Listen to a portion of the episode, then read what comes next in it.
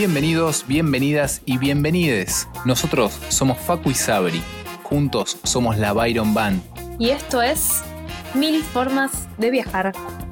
En este episodio hablamos muy informalmente con nuestra amiga Lucía González Gavilán, mejor conocida como Lugo, sobre cómo su meta pasó de ser empresaria porteña a instructora de buceo en playas paradisíacas, y también sobre uno de los miedos más grandes cuando estamos lejos, que le pase algo a un ser querido. No, no, no, no, olvídate, vamos a arrancar de vuelta. Bueno, bienvenida, Luguito. Amiga, bienvenida. Hola, Hola, hola Sabri. bienvenida. Bueno, vamos a contar un poquito eh, quién sos. Mm. Lugo lleva el viaje en su sangre. Ella es de Buenos Aires, más precisamente de Chapadmalal. ¿Qué eso no lo sé? ¿Vos naciste en Chapá? No, Ah, bueno, listo. Lugo no es de Chapadmalal, pero tiene una casa ahí. Entonces es un poco de ahí. pero también vivió en Brasil unos años con su familia. Luego se mudó a Buenos Aires para estudiar, que eso tampoco estaba bien entonces porque sos de Buenos Aires.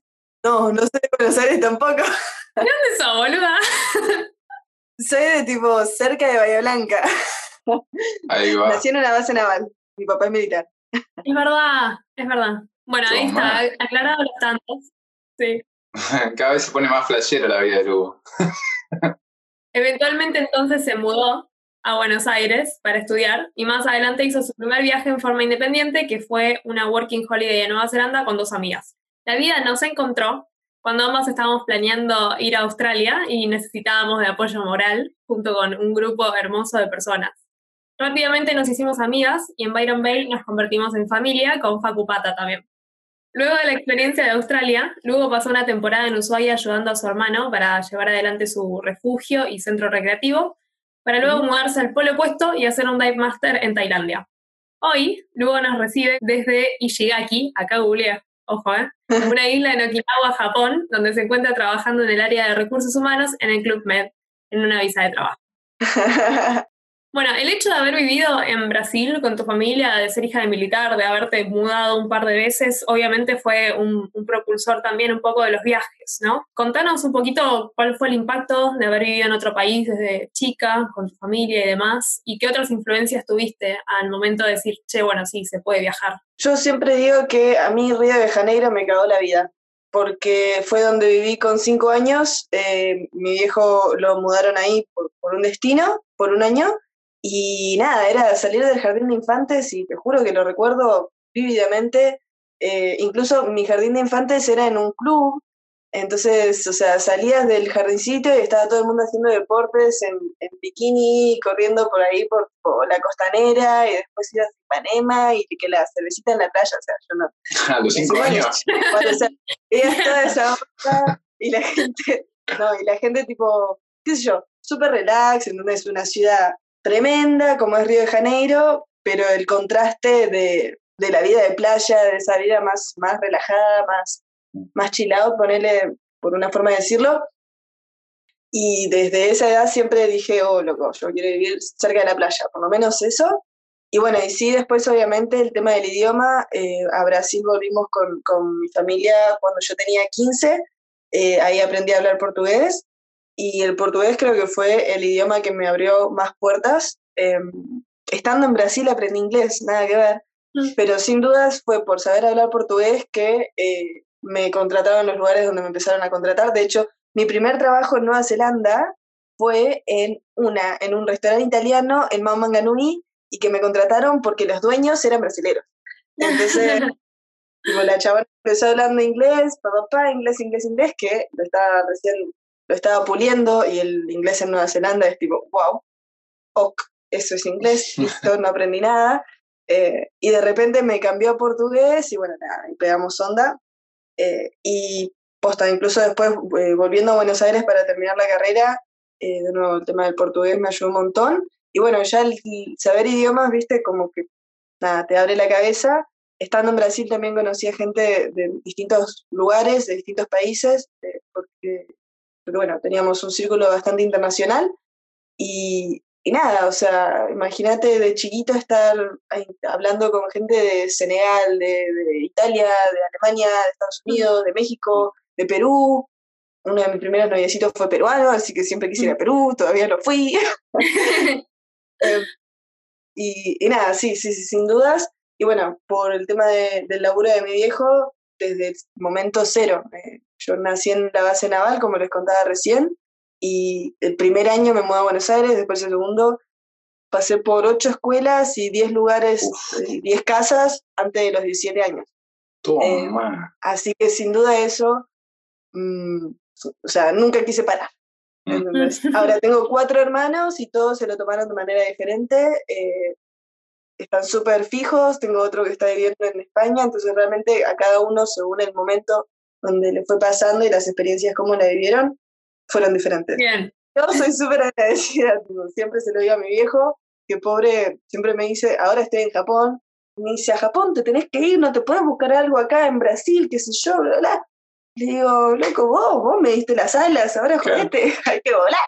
Es que ese estilo de vida, viste, cuando estás creciendo puede llevarte para un lado o para otro, o sea, te puede eh, definir a vos como una persona totalmente nómade, que no para de moverse y que no tiene miedo de las distancias, o te puede generar capaz totalmente lo contrario que decir esto de no paré de moverme en mi infancia, ahora me quiero quedar quieto. Sí, tal cual. En mi caso, sin dudas. Mm. Y un chabón que el flaco no, no se debe ni acordar de mí, y yo no me acuerdo su nombre tampoco, pero me acuerdo que cuando estaba en la secundaria, él se fue de intercambio a Nueva Zelanda. Yo dije, ¿Nueva qué? Y nada, ahí cayó la cabeza, y después en la universidad, gracias a, Ali, a una de mis amigas que dijo, che, si nos vamos, nos vamos, y dijimos, ay, sí, dale, nos vamos a Los Ángeles, tipo, ah, ah". y después fue tipo, pará, y si nos vamos a Nueva Zelanda, y ahí salió. Encima nada que ver uno y el otro, ¿viste? Los Ángeles o Nueva Zelanda, me encantó. Yo estaba en, primer año de, no, primer año no, tercer año de publicidad. Nada que ver, o sea, no, o sea, había una dirección que no esperaba para mi vida, era esta, no, no es mm. algo que, que haya planeado, nunca fue mucho de planear, pero sin duda en ese momento yo tenía visión de vivir en Puerto Madero y comprarme el Audi más caro y tipo ser la directora de arte de Coca-Cola, No, de Quilmes. Como yo que quería ser la CEO de Unilever. bueno, contanos sobre eso, contanos un poquito sobre Nueva Zelanda. Em, al haber sido la primera vez que te ibas sola sin familia, digamos, aunque te fuiste con amigas, ¿tuviste miedo? ¿Tuviste algún miedo de salir o de ir o de...? Eh, no, Mm, lamentablemente creo que no mucha gente se puede relacionar con este sentimiento de tipo, no tener miedo en absoluto. perfecto. Eh, pero no, la verdad que no.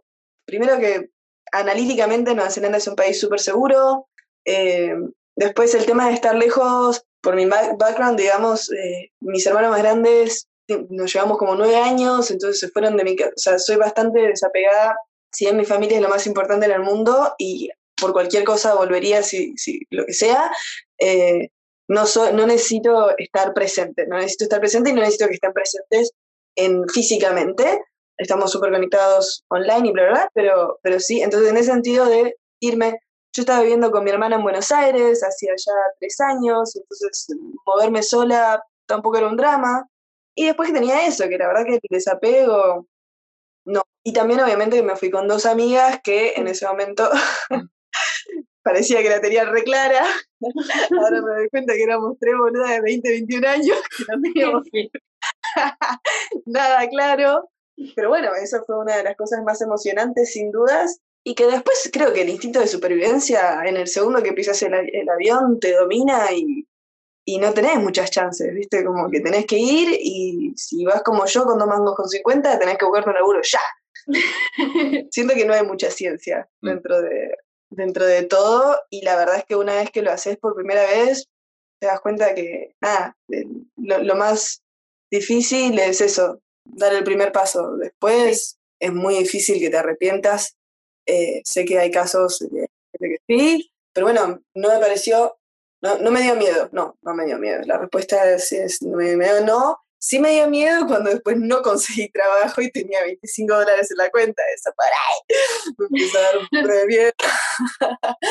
Ahí te pones creativa. De repente te viste ante la necesidad de generar dinero de alguna forma, porque si no, no comías y era tipo, bueno, ¿qué hacemos ahora? Vamos a empezar a analizar opciones que nunca jamás se me habían cruzado por la cabeza y ahí empiezan a aparecer un montón de cosas. Pintar paredes, a hacer lo que sea, o sea, Eh, sí, sin dudas, sin dudas. Igual, bueno, eh, bueno, en el caso de Nueva Zelanda, la clásica, llegamos. También Nueva Zelanda, eh, siempre lo digo, es tipo el país perfecto para arrancar, porque es todo tan fácil. O sea, llegamos y a los dos días nos comprábamos un auto por creo que dos mil dólares, algo así, entre las tres. Y tipo, era cuestión de ir al correo, firmamos y el auto era nuestro. Y de repente teníamos un auto, ¿entendés? En tres días. Eh, fue re loco. Y, y nada, y ahí la clásica de los kiwis. Los kiwis no aguanté más de tres semanas, creo. Los kiwis es ir a hacer picking de, em, ir a hacer recolección de kiwis que es la temporada más popular de trabajo de campo en Nueva Zelanda. Aclaro, para el que no conoce. Exacto, exacto, exacto. Em, aparte a los, a, los, a los neozelandeses le dicen kiwis y también está el animal que es el kiwi, entonces... Sí, se pone muy confuso. Claro, no me iba a cazar kiwis. Claro. Eh, ni, a juntar neozelandeses por ahí, ¿viste? ahí seguramente intentaste. Hay uno que otro. pero, pero no, no, y encima, bueno, ahí, ahí se te abren todas, se te abre mucho la cabeza. Porque poner el laburo de campo en Nueva Zelanda era decir, viste, loco, estoy en tercer año de la facultad eh, y estoy acá con el indio que me persigue diciéndome, faster, faster eh, y tipo mirando los, los, los, kiwis, porque no era ni siquiera recolección, era ver si esos estaban buenos o estos eran malos, entonces el loco venía y te decía, this round, good one, this one, good one, this one, bad one, I didn't pick this one. no, no sé, qué sé yo, son todos iguales, redonditos y peludos. Eh, así que sí, eso te abre la cabeza, cuando, cuando realmente haces lo que sea, decir, bueno, no importa tanto todo lo demás. Mm. Mientras, qué sé yo, tengas casa, comida, amigos y buena junta, el resto de secundario. Mm.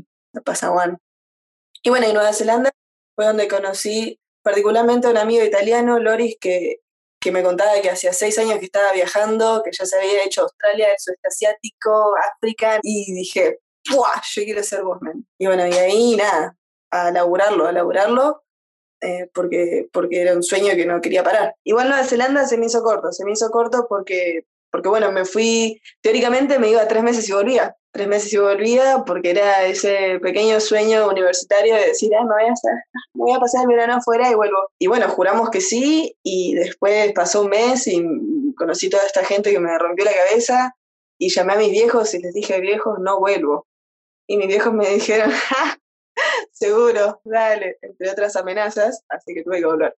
Em, y volví a los cinco o seis meses más o menos, que todavía me arrepiento, esos son cuatro meses de visa que no voy a recuperar nunca más, eh, y también porque tenía que terminar la facultad.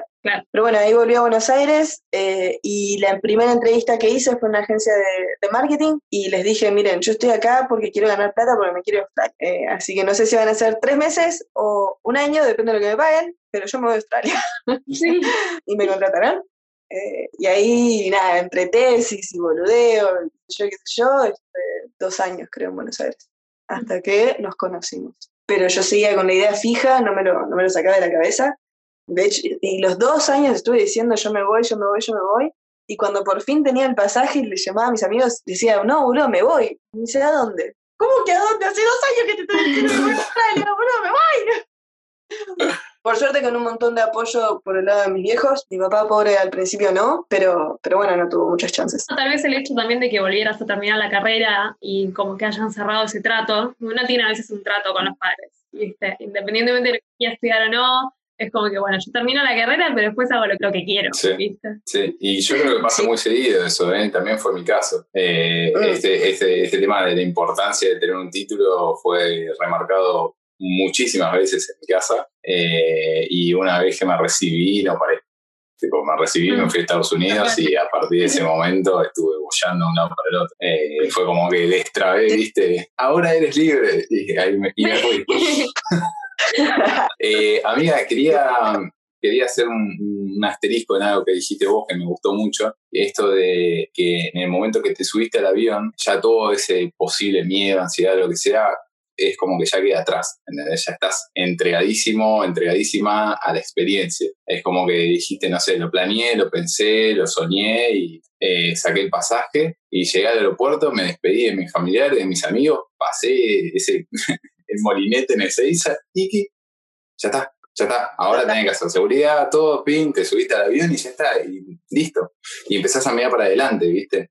Es como que llegas al lugar y ya es tipo, bueno, buscar casa, buscar trabajo, conocer gente y todas esas cosas, ¿viste? Que capaz te, te cuestan soltar o te haces la idea que te van a costar soltar al principio de un viaje, una vez que te subiste al avión o que pasaste ese molinete, ya está, ¿entendés? Ya empezás a mirar para adelante. Creo, me parece, en mi opinión personal, que es natural, es instinto de supervivencia. No tenés ni a tus papás, ni a tu, ni, aunque viajes con amigos, o sea, mm. sos vos contra el mundo y eso tu cuerpo lo sabe, no, no, no, ni siquiera es de manera consciente. No veo cómo puede llegar a haber otra posibilidad. Mm. O sea, si ya está, si ya tomaste la decisión antes de subirte, si me decís que bueno, te dormiste, apareciste en Nueva Zelanda, eh, ok, miedo. Pero no, men, lo pensaste un montón. No, lo venís masticando hace Laburaste para hacerlo, eso también. O sea, si, si realmente tuviste que ahorrar, tuviste que trabajar, tuviste toda la, cuestión de la visa, que es un quilombo, mm. qué sé yo, si lo hiciste todo, ese es el mejor momento en el que subiste. Yo creo que hay, hay, hay, ciertos momentos claves, ¿viste? El momento que te subís al avión y que decís, uy, boludo, ¿a dónde me estoy yendo? Mm. y después cuando llegás y decís, mirá dónde estoy. Siempre decimos esto de que cuando vas a un lugar nuevo, como que empezás vos de cero, ¿viste? Puede ser quien vos quieras. Yo me puedo presentar y en vez de decir que soy Sabrina, pues si me llamo, no sé, em, Julieta y soy de, bueno, no puedo decir Córdoba porque no me sale el acento, pero puedo decir soy de Bahía Blanca, por ejemplo, y no sé, qué sé yo, y tengo 15 hermanos. Y la gente me lo va a creer porque nadie me conoce, y entonces si puedo adoptar esa personalidad si quiero. O descubrís cosas que capaz en tu entorno te da vergüenza sacar. Ponele, en mi caso, no sé, cantar y tocar el ukelele son cosas que jamás, jamás, jamás, jamás saqué en, tipo, en mi entorno de colegio, de, de facultad, de amigos de acá. Y de repente me fui de viaje y un amigo me regaló, me prestó un ukelele y empecé a tocar y me gustó y Facu me regaló uno y me empecé a animar a cantar y qué sé yo. Y obviamente me dio mucha vergüenza. Pero hay gente que me conoció como la piba que, que toca el ukelele, ¿entendés? Sí. Y está bueno también descubrir eso. Ah, mira, tengo esto que me gusta hacer y que nunca lo saqué y cuando lo saco lo re disfruto. Además de que me da un montón de miedo, pero es como un miedo lindo. Entonces está bueno el viaje como para rodearte de, esta, de estos desconocidos que te ayudan a vos a sacar cosas que vos no sabías que tenías. Sí, y no solo talentos o, cosas que te gustan, pero simplemente cosas que realmente pensaste que nunca ibas a hacer. O sea, que nunca te hubieses caso, por ejemplo, Japón. Japón es un país, tengo tantos adjetivos para Japón, intentando elegir uno. Eh, increíble, pero complejo y complicado. El tema del idioma, yo me vine sin saber una gota de japonés, con Ichiwa y nada más, eh, y se sintió, se siente al día de hoy, se siente mucho. Me vine justamente por el tema del idioma, creo que fue uno de mis mayores eh, motivadores, no para aprenderlo, pero simplemente el hecho de que al haber hecho Australia, Nueva Zelanda, eh, Tailandia, quieras o no, la gente habla eh, inglés, como que sentía que se estaba haciendo medio fácil. Y dije, bueno, me voy a un lugar jodido. Bien, lo logré, buenísimo, no estaba equivocada. Em, pero acá, ponele, una de sus actividades preferidas y algo que encontrás en todas las cuadras es el karaoke. Y el karaoke es tipo el mejor invento del universo, amiga, tenemos que ir.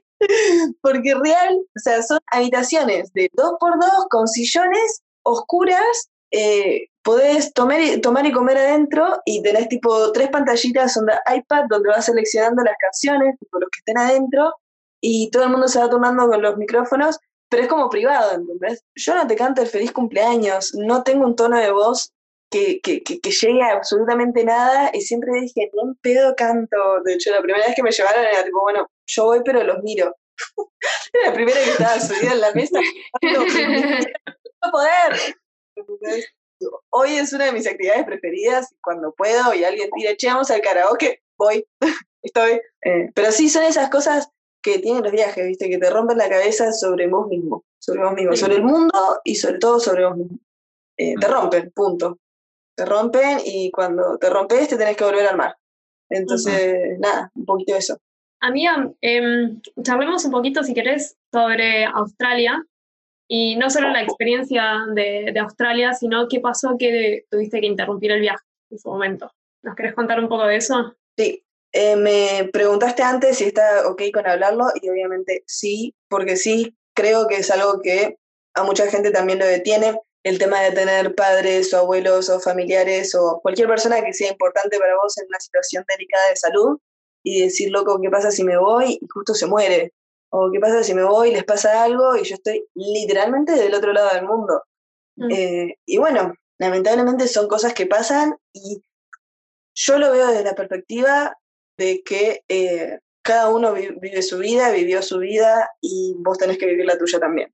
Mm. Eh, uno no es dueño, no puede controlar, está completamente fuera de nuestro control eh, lo que le va a pasar al resto del mundo y el resto del mundo también es responsable por su situación, sea lo que sea que le está pasando.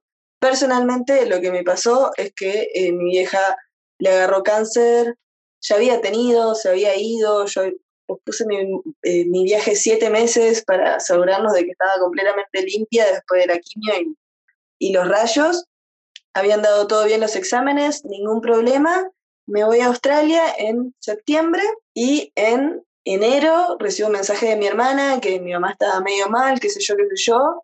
Y en febrero recibo eh, una llamada de mi mamá diciéndome que efectivamente eh, le había agarrado cáncer en alguna otra parte, pero que ya estaba en todo el cuerpo y que, y que era terminal, que le daban algunas semanas, eh, un par de meses, o sea, no se sabía eh, cuánto, pero no más de dos, tres meses. Nada, no hay mucho que hacer. En ese momento es, es con qué vas a estar vos más tranquilo a futuro, porque lo que va a pasar va a pasar igual, ya a esa altura al menos eh, mi situación era algo que no tenía vuelta atrás, no había otra posibilidad, y para mí siempre la familia primero, por más que sea más desapagada, por más que esté lejos, por más que no tenga problema en estar lejos, sí, la familia es lo primero y no dudé ni un segundo en buscar un pasaje para volver.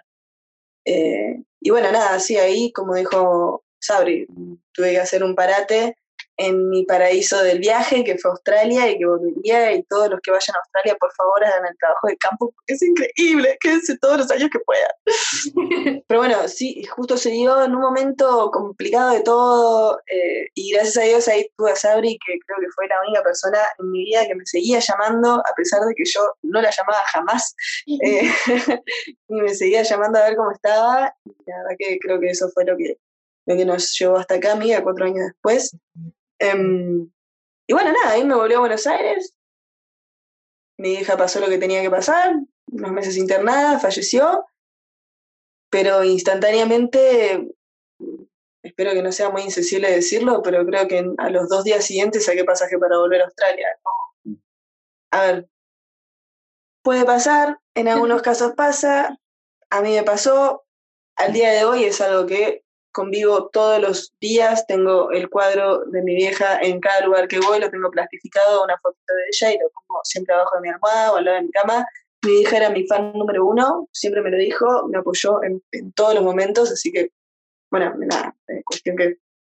Eh, que bueno, que yo, yo Buenos Aires ya lo había dejado, yo mi vida ya la había dejado, ya había hecho todo, me había recibido, había trabajado, había ahorrado, ya le había dicho, mostrado a mi papá que podía hacer una ejecutiva de marketing con dinero si él quería, pero yo no quería hacerlo. Así que al mes me volví a Australia y bueno, sin dudas me cambió la vida, me, fue un punto de inflexión, eh, un antes y un después en absolutamente todo. Y bueno, y ahí es cuando viajar solo por ahí te rompe la cabeza, ¿viste? Yo no soy mucho de buscar el consejo, no soy mucho de la terapia, no soy mucho de, qué sé yo, no, no, no fui, repito, mi viejo militar. no, no, no somos mucho así como de expresarnos, entonces por ahí lo buscamos en nosotros mismos. No sé si es lo que hace el resto del mundo, no sé si es lo que funciona tampoco ni lo que está bien, es lo que a mí me funciona y como yo siento que estoy haciendo lo mejor para mí misma. Pero sí, nada, me preguntas ahora si haría algo diferente, no, la verdad que no, estoy muy cómoda y contenta con las decisiones que he tomado. La vida dio este giro kármico, creo que no tiene mucho que ver conmigo, así que, así que nada, el resto es aceptar y vivirlo y, entender que es parte de tu vida y seguir caminando. En ningún momento se hace más fácil, en ningún momento, pero bueno, es como que es un poquito, vas cargando la mochila de, otras cosas aparte de las ropas lincheras que no, necesitan plancharse, ¿no? Eh, así que un poco eso. ahora con toda la situación del coronavirus, estoy del otro puto lado del mundo, ¿entendés? Y mm. mi papá tiene 65 años y, vive con mi hermano que está yendo a trabajar y, nada, ¿qué hago? o sea, me, como la cabeza, me quemo las pestañas pensando, no, está fuera, está fuera de nuestro control. Y lo que está fuera de nuestro control, eh, Hakuna Matata, ¿viste? ¿Qué sé yo? Me parece. Siento, por ahí. Los jamaiquinos dicen, si tiene solución, no te preocupes. Y si no tiene solución, no te preocupes. Me encanta. y tipo, nada, yo, vas a tener que pasar lo que tengas que pasar. Punto. Mm. Eh, y creo que todo el, todo el mundo alrededor tuyo también lo va a entender. Esa es otra, ¿viste? De, ay, ¿qué van a decir si yo me voy y los dejo a todos acá en banda? Eh, si yo me voy, tipo, todo el mundo se tiene que encargar de tal persona y tipo, yo me fui y me lavé las manos. No, men, todo el mundo también puede laburar, comprarse un pasaje y irse a la mierda. Mm. No lo están decidiendo, vos sí. A otra cosa, Marisopa, no sé, son decisiones de cada uno. Creo que no, no vale mucho la pena quemarse la cabeza por, por algo así. Pero bueno, en tu situación, Sari, ¿cómo, cómo fue? ¿Cómo lo viviste? No, lo, mío no eh, fue en, Nueva Zelanda, eh, cuando no teníamos muchos planes de volver o algo, yo ya sentía igual que como que se estaba terminando un poco el ciclo ahí, pero sin mucho plan de, de cortarlo. Y mi abuelo estaba mal, el papá de mi papá estaba mal, y yo acordé, va, acordé no, o sea, nadie, nadie me pidió que volviera, eso es importante también aclarar, porque no creo que sea el caso de, todo el mundo. Nadie me pidió que volviera, pero yo sentí que, quería volver y lo quería ver. Y saqué un pasaje para mayo, digo, bueno, llego para su cumpleaños, que sé yo, tampoco había una fecha estimada de decir, bueno, cuánto tiempo le queda o algo, no se sabía. Eh, hacía un tiempo, que varios meses que no estaba bien, pero no se sabía nunca se sabe realmente, ¿viste? Y falleció un mes antes de que yo volviera. Eso fue como un mal timing, digamos. Así que puede pasar. De todas formas decidí volver porque ahí también podría haber decidido no volver y decir, bueno, ya pasó y sigo mi vida acá. Pero mm, se vino también un poco esto de que, de que quería estar. Dije, bueno, quiero... Mm, sí, ¿no? Así fue. Como que estoy tratando de recordar un poco cómo fue la, la decisión. Después es como difícil recordar exactamente la sucesión de los hechos como que es demasiado intenso en el momento.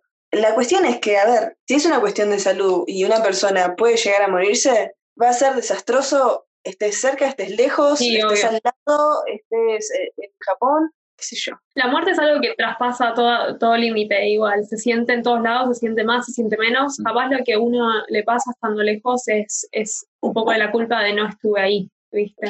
Entonces, para mí esa es la pregunta. Yo también soy súper desapegada en general, pero no me hago mucho problema. Cuando estoy afuera es como que, bueno, yo está, estoy acá, estoy haciendo lo que yo quiero hacer y me parece que también a través de eso eh, se transmutan muchas cosas en, mi círculo familiar, ¿no? Eso es otra, otro punto aparte de que podemos hablar toda la vida más adelante. Pero decidí volver y después una vez estando acá, a los meses, a mi abuela materna le agarró un ACV y después falleció. Y yo estuve acá todo el proceso. Entonces, como que siento que también, no, no sé bien por qué quise volver, tipo, quise volver para estar y estar acá también sirvió porque justo se dio que estuve para otro proceso, ¿viste? Entonces, como que mirándolo hacia atrás, después uno ve, tipo, ah, bueno, ok, todo de alguna forma cierra, pero lo importante es estar tranquilo con las decisiones que no tomas. Yo hubiera decidido quedarme, posiblemente no hubiera habido consecuencias de mi familia, tipo, ah, ¿por qué no estuviste acá? Mm pero yo no me hubiera sentido bien. Entonces está ahí, ¿viste? Es decir, ¿dónde me voy a sentir mejor? Si vuelvo, si no vuelvo, si sigo, si voy y, no sé, necesito hacer mi proceso yéndome a pasar un, no sé, un retiro de meditación en, en Tailandia. Bueno, haz lo que tengas que hacer, pero estate tranquilo con la decisión. Sí, sabes, eh, bueno, en tu caso viviste los dos posibles escenarios, ¿no? Eh, perder a alguien estando en viaje y volver y perder a alguien estando ahí con todo el proceso. Ninguno de los dos fue fácil. Ninguno de los dos fue fácil, es que la muerte no es fácil. Y algo que me, acabo de acordar una frase que justo leí, creo que anoche, que dice que el miedo no frena la muerte, el miedo frena la vida. Si vos te dejas manejar por el miedo, no vas a hacer el viaje por miedo a perder a alguien, por miedo a que te vaya mal, por miedo a lo que sea. Y en realidad ese miedo lo que está impidiendo es que vos vivas tu vida, que cumplas tus sueños. Entonces, como decimos siempre, ¿no? Podemos elegir basar nuestras decisiones en el amor o en el miedo. Yo creo que elegir siempre desde el amor es la decisión correcta, pase lo que pase. ¿Sabes que Una de las cosas que más me llevo es que yo quiero hacer lo que yo quiera. Lo que a mí me da, ¿entendés? Quiero irme, el día que yo me muera, quiero mirar para atrás y decir, ah, bueno, listo, yo tomé todas estas decisiones y viví todo esto porque era lo que yo quería. Respetando los momentos que, que uno no puede decidir por uno, como, no sé, pandemia, por ejemplo, obviamente no siempre uno tiene la posibilidad de, decidir. Y también estamos hablando desde este lugar súper privilegiado de que no nacimos en un país en guerra, ¿entendés? Que, que, nacimos con un montón de derechos, que nuestros hijos se rompieron el culo para que nosotros podamos tener esta libertad. No hay nada más valorable que todo el laburo que se hizo atrás para que nosotros nazcamos con este piso acá arriba y podamos tomar estas decisiones, ¿entendés? Es, es como hacerle, hacerle un monumento a todo este, este laburo que hicieron aunque ellos no quieran que nos vayamos muchas veces, pero nos dieron esa posibilidad y no aprovecharla cuando la queremos aprovechar es un desperdicio de vida, es un desperdicio de tiempo, si no es lo que si estás haciendo algo que no quieres hacer y pudiendo hacer otra cosa, ¿no? Bueno, yo supongo que cualquier persona que está viendo este video es porque quiere, porque está persiguiendo este tipo de, sueños y de, y de estilo de vida. Eh, qué sé yo, arrancamos la conversación con que mi viejo, por el laburo de mi viejo, arranqué este estilo de vida medio nómade, o sea, sí, 100% es gracias a lo que ellos hicieron que estamos donde estamos, los que podemos estar. Mm. Eh, y con respecto al tema de, de, qué pasa si tenemos un familiar en medio de situación complicada, es lo que vos dijiste, se reduce a con qué nos vamos a quedar más tranquilos nosotros, con qué acción que nosotros tomamos nos va a pesar menos porque quieras o no la persona que se murió, se murió. No está pensando en si Lucía volvió a Australia para verme morir o no. La verdad que mm. no. La persona ya está, se fue a otro mm. plano, eh, ojalá positivamente, pero esa es su cuestión kármica también, eh, cada uno con sus creencias. Eh, y la cuestión está en cómo lo procesamos nosotros, cómo de eso o nos deprimimos y nos encerramos, o decimos, bueno, loco, o sea, si esta persona vivió para lo es, ¿qué podemos sacar? Y eso es... O pasamos por las dos cosas. Primero nos deprimimos y después decimos, ah, bueno, basta. Eh, sí, sí, cada uno con su proceso, men. Todos los procesos están bien, no, no, no, ninguno es, cerrado, es cerrado, pero sí, bueno, mm, son cosas que pasan, lamentablemente no hay nada que hacerle. no hay nada que hacerle. Amiga, te hago una pregunta. Eh, ¿Vos crees que, que, viajar te ha ayudado a, sanar, a sanar tanto pérdidas como, no sé, eh, viejas, viejas angustias, viejas decepciones? Creo que lo mejor de viajar sin duda es la gente que conoces y las nuevas ideas que te presentan, las nuevas formas de, de pensar, de conocer eh, gente que está en la misma ruta, en la misma que nada, tiene un poco las mismas expectativas de lo que uno querría que sea, ¿no? Que por ahí mm. no es, pero sí como uno le gustaría llevar la vida, este tiempo que tenemos en este planeta, en este planeta. Em, sanar es muy difícil, sanar es muy difícil, es, es, muy personal. Eh, ¿Hasta qué punto sanás? O sea, eh, ¿hasta qué punto te elevás? ¿Hasta qué punto y hasta qué punto no sos preso de tus propios pensamientos y tus propias cárceles. Es como te liberas de una y te agarras en otra, ¿entendés? ¿Qué sé yo? Yo dije, bueno, en mi nuevo, nuevo pensamiento hippie después de viajar, ¿viste? Bueno, voy a tomar esta experiencia para el crecimiento personal y de repente ahora no puedo salir de esa, ¿entendés? Si quiero hacer algo que va en contra de mi pensamiento, de mi crecimiento personal, pues no lo hago.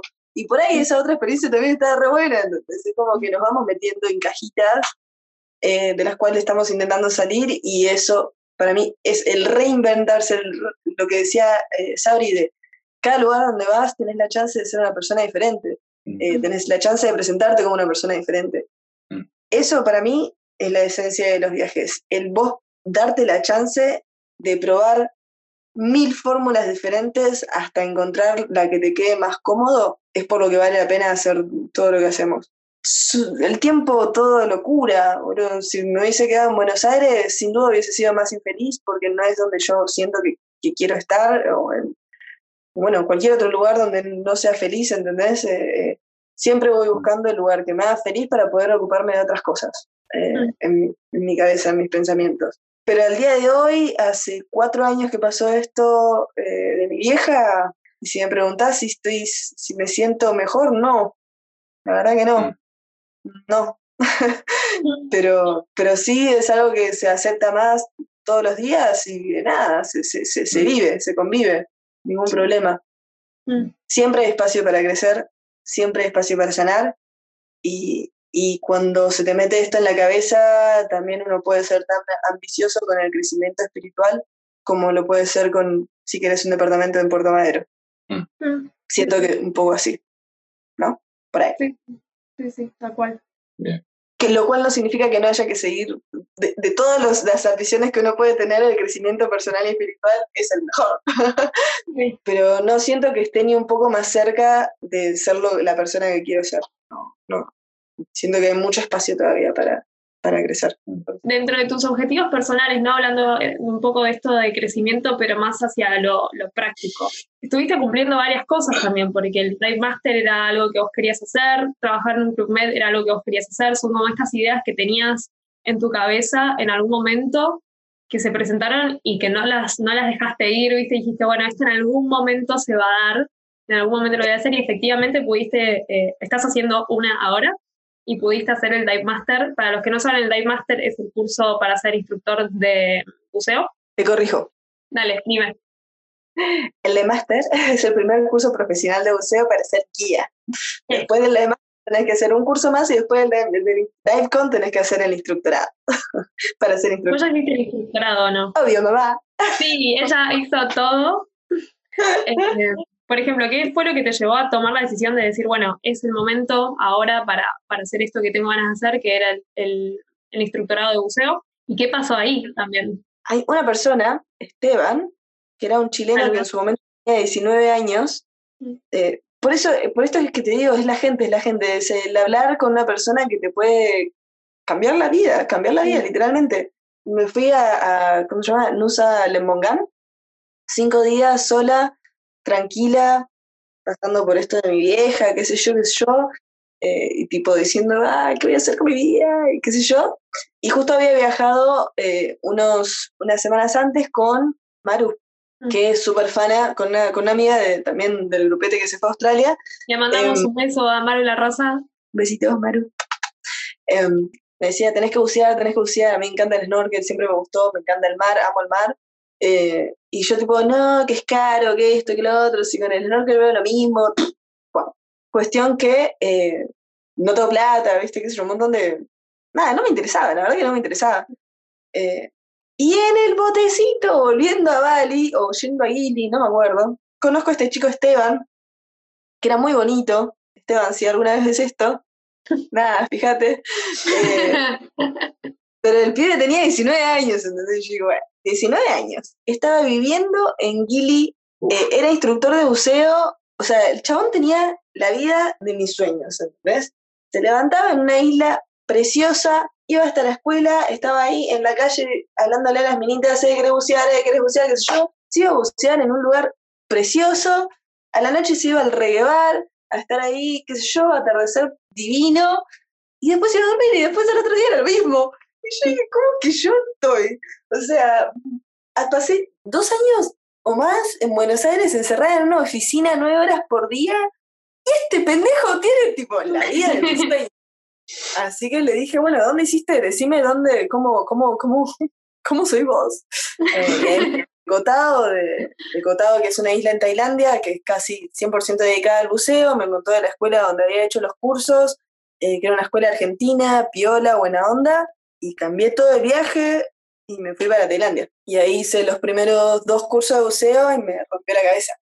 Eh, me, voló la cabeza mal. El mar es un lugar que particularmente, ya lo, arranqué con, con, Río de Janeiro, es un lugar que yo necesito el mar en mi vida, no puedo vivir sin el mar, si no me siento encerrada. Eh, y estar abajo del mar, nada, eh, encontré mi, mi lugar de paz. Eso, eso, eso, eso, eso es lo que me pasó, que por ahí muchas personas lo encuentran en la montaña o lo que sea. Yo lo encontré abajo del agua, eh, respirando por un regulador, burbujitas y mirando pececitos. Eh, y me di cuenta que un montón de gente hizo de eso su estilo de vida, su trabajo, su profesión, y que, y que empezó y que vive de eso y tiene 60 años y vive de eso todavía. Y dije, si no quiero ser publicista, no quiero ser tatuadora, no quiero ser moza, no quiero ser housekeeping, no vamos a intentar ser buzo. Y ahí me fui a Ushuaia a hacer temporada de verano, temporada de invierno para ahorrar la guita y volver a Tailandia a hacer todos los cursos. Estuve trabajando de instructora y me volvió a Ushuaia porque era un proyecto con mi hermano. Eh, queríamos seguir dándole masa, hacer otra temporada. Y, y, después me fui de viaje a Japón y dije, ¿sabes qué? En vez de ser instructora, me voy a ir a Japón a hacer working holiday.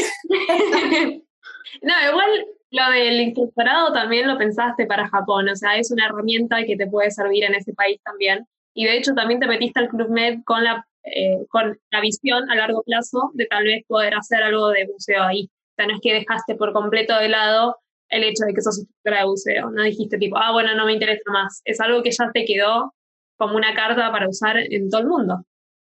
100%, 100%, eh, eh, definitivamente el buceo es lo que quiero hacer, es por fin de todas las cosas que intenté eh, y que puedo decir que son varias, em, definitivamente es lo, que me haría feliz, lo que me haría eh, plena.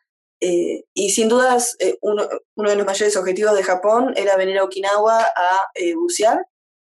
Justo con Japón se da la situación de que no podés trabajar de instructor porque tenés que hacer un examen en japonés, entonces como que me complicaron la existencia, pero gracias a Dios conseguí laburo ahora en, en Club Med que me permite ir a bucear durante toda la temporada de verano, por lo menos una vez por semana, acá que es un, paraíso. Eh, Ishigaki, eh, para bueno, Okinawa, para el que no sabe, Japón es un conglomerado de islas. El norte, el norte de las islas principales es montaña, es la mejor nieve del mundo. El powder, no sé qué cosa, odio la nieve, no me interesa. Eh, y yo me vine al sur. Cuando te vas al sur y te vas derecho por el mar, llegas a Okinawa, que es otro conglomerado de islas, y es el paraíso. Em, y particularmente yo estoy en la que más al sur, al ladito de Taiwán. Sí, lo vi en el mapa cuando estaba buscando bien dónde quedaba. Y dije, primero, está en el medio del mar, literal, porque es una isla así, chiquitita. O sea, si uno ve Nueva Zelanda como un país chico, si uno ve Taiwán como un país chico, esto es un 0,02% de Taiwán, en donde vive Lugo. En, en dos horas recorres la isla. Y bueno, gracias a Dios ahora estoy trabajando en Club Med, que es una cadena de hoteles enorme que está por todo el mundo.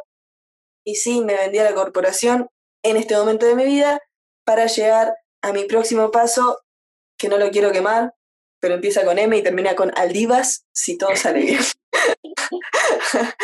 Em, eh, pero en este momento estoy trabajando en recursos humanos, nada que ver.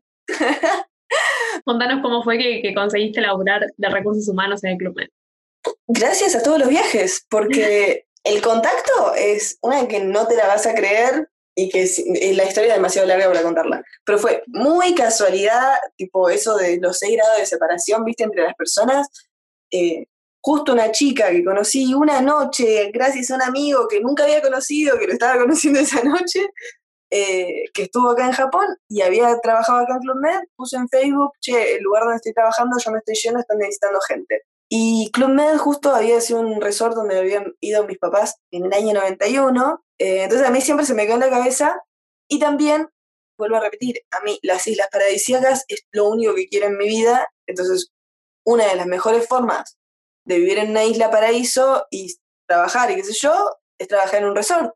También me gusta esa idea de que la gente paga un montón de guita para venir acá, ¿entendés? Para venir cinco días, dos, tres, y vos estás viviendo ahí, a mí esas cosas me hacen feliz. Entonces un poco la misión de Japón era eso de, bueno, hacer Japón, qué sé yo, y eh, conseguir trabajo en un resort. Vi esta publicación en Facebook de Club Med, dije, esta es la mía, me contacto, les dije el tema de, del buceo y ahí el que ahora es mi jefe, porque obviamente el que me entrevistó es el manager de recursos humanos, me dice, no, no tenemos vacantes para, para instructor de buceo, pero estoy buscando un asistente. Y ahí eh, lo que pasa es que justo la Working Holiday de Japón se abrió ahora hace poquito, en el 2017.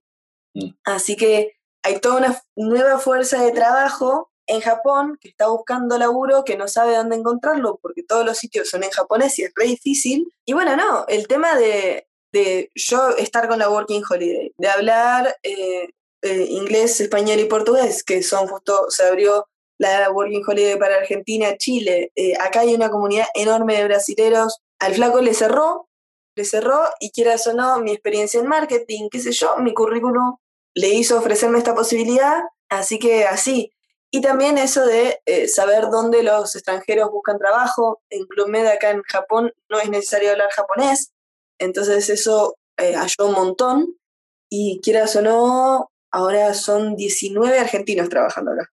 Eh, algunos chilenos, varios brasileros, tenemos gente de Lituania, porque estoy en todos los grupos de Facebook, lituanos en Japón, alemanes en Japón, eh, en Japón, australianos en Japón, absolutamente todos toda la gente eh, las contacto por Facebook y la verdad que, que gracias a Dios nos, nos, favoreció a ambos lados. A mí obviamente me dio un trabajo en el que me, que me siento cómoda, que me permite hablar mi idioma, que me permite conectarme con, con viajeros y darle la, la oportunidad que yo tuve, que estoy teniendo.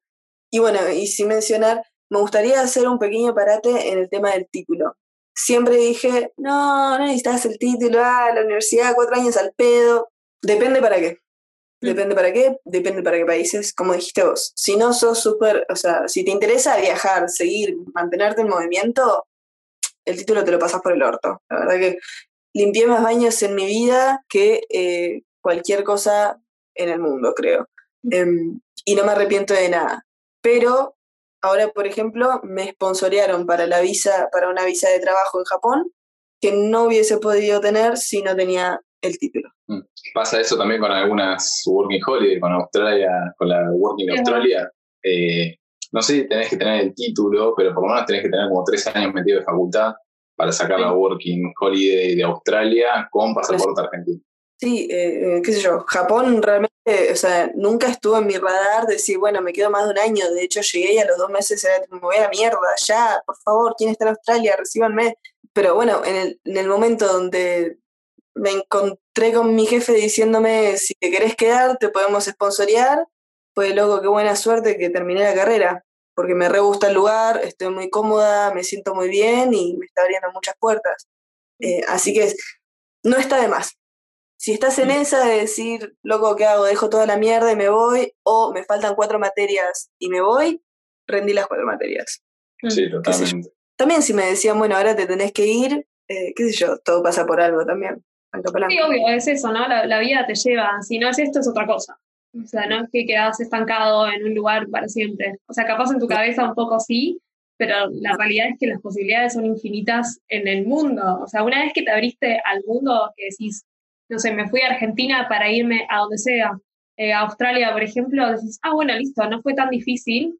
Y ahora, una vez que estoy en Australia, ya no tengo que dejar algo tan pesado como el lugar de origen, el lugar donde uno tiene familia, el lugar donde capaz tiene más raíces armadas.